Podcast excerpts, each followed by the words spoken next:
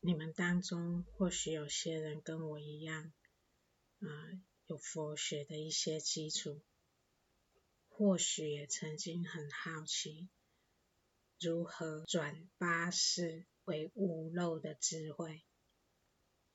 在佛学里，我们说五识转成智慧，就是成所作智；六识转成智慧，就是妙观察智；七识转成智慧，就是平等性智；而八识阿赖耶识转成智慧，就是大圆镜智。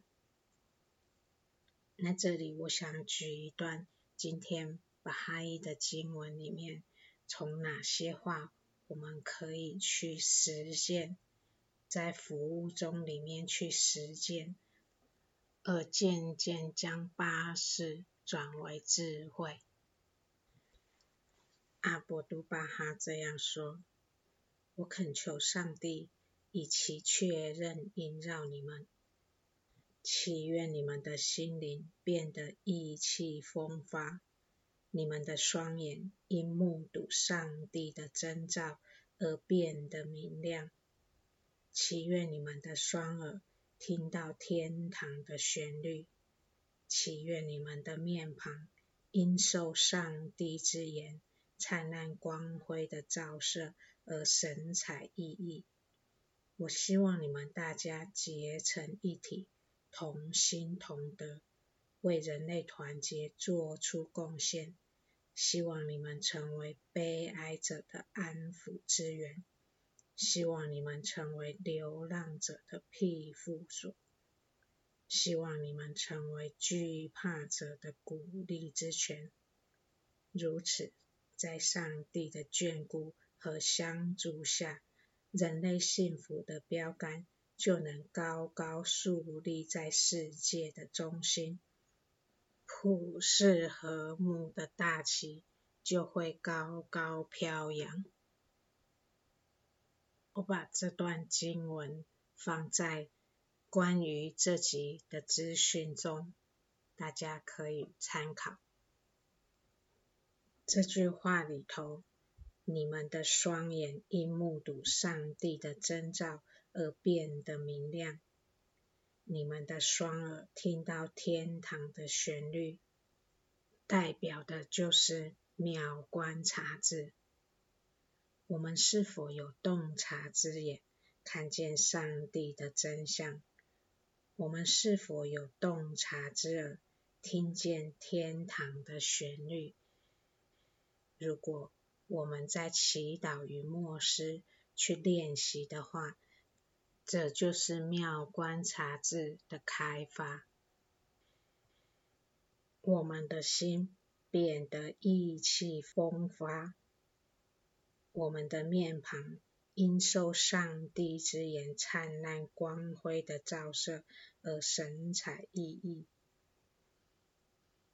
这代表着我们用我们感官去做出来的事是荣耀神的。荣耀神就是成所作之的开发，借着我们的行为举止去荣耀神，就是成所作智的开发。这里又说，希望你们成为悲哀者的安抚之源，希望你们成为流浪者的庇护所。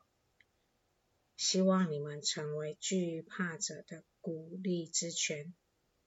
这些话就是在练习平等性质。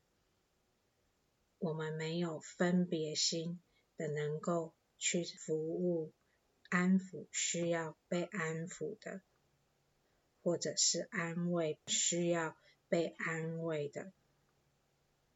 没有分别心的去服务他人。就是平等性质的开发。另外，我们借着在社团的群体服务，我们练习大家团结一心，同心同德，为人类的团结做出贡献。这是符合上帝意志的作为。这也是我们所有服务里面最终的目标：团结一致，而达到大同的世界，使人类幸福的标杆能高高树立在世界的中心。这种达到上帝意志最高的表现，就是大圆镜智的表现。这大圆镜智里面。我们已经消除自我，而且是以上帝的意志为我们生活与服务的中心。当我们的生活跟这段经文结合的时候，我们也就在练习转八识为无漏智慧了。从这段经文，我们可以看出。在佛学里面的一些文字，有时是很难懂的，但借由神今天的启示，以不同的方式告诉我们如何生活，而只要我们照着这样的去生活的时候，智慧就隐藏在其中。所以从这段经文，我们也可以看见。经文不是一种知识，只是告诉我们道理而已。只有我们行在其中，才能发现智慧的核心，也才能感觉到智慧的提升。我们又有谁能想到，这么一段经文里面含藏着这么丰富的内容？今天，上帝话语带给我们的启示就是这般。很多话虽然看似简单平常，但只要我们照着去做，我们就会发现智慧，也会走出烦恼，使心灵真正得自由。今天。神真的是用我们可以理解的话语，用我们易懂的文字告诉我们原则。我也是因为在新的启示经文中得到了启示，因而更了解佛学的道理。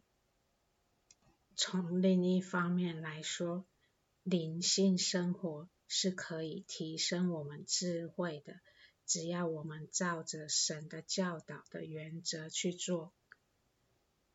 那一方面也告诉我们，经文与生活的结合非常重要，也就是在生活中去执行经文所告诉我们需要去做的事情，非常重要。只有我们照着神的话去做，我们才能领受到神话里面的智慧，也因而丰富我们自己的生命。